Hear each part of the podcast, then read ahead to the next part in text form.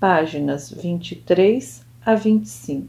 Quando tiver entendido isto plenamente e tenha percebido o verdadeiro lugar que você ocupa na criação da boa saúde ou da falta dela, da felicidade ou da infelicidade, para você e para os demais, talvez se convença de que a única maneira sensata de ir em frente é caminhando no caminho de Cristo, o caminho do amor incondicional.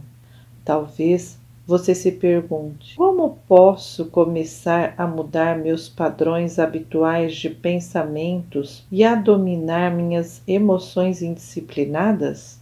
Isto pode ser feito pelo exercício da força de vontade. Porém, quando depende de sua própria força de vontade, está se apoiando na mesma consciência egocêntrica que o faz perder o sentido do equilíbrio emocional. Isto é como usar melado para limpar um monte de melado. Ou você pode aprender a controlar o seu ego buscando conhecer e estabelecer contato com a fonte do ser, que eu chamei de Pai. Leia as cartas 7 e 8. Você não está sozinho.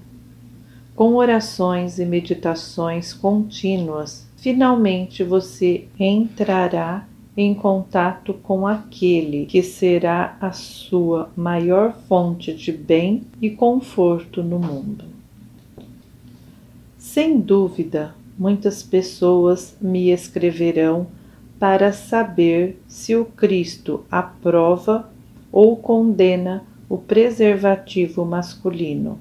A resposta vibrante de Cristo é esta: nenhuma ideia nova ou criativa surge das células do cérebro humano.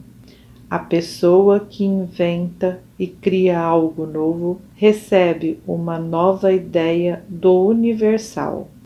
Tudo o que procede do universal pode ser usado para beneficiar a criação. A criação do preservativo é uma bênção e um dos presentes mais amorosos e maravilhosos que apareceram na Terra para uso tanto fora como dentro dos laços do matrimônio.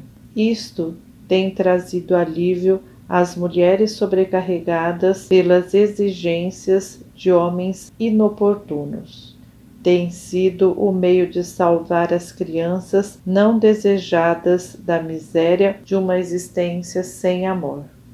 Inúmeras crianças poderiam ter nascido na pobreza e sofrido cedo com a chegada da AIDS, o preservativo é certamente um meio de proteger o companheiro e a companheira.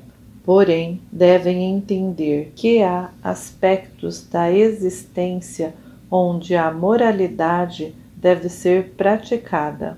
A carta 9 explica com toda clareza o que é a verdadeira moralidade sexual, o abençoado e verdadeiro sexo espiritual, sobre o qual a Igreja nada sabe.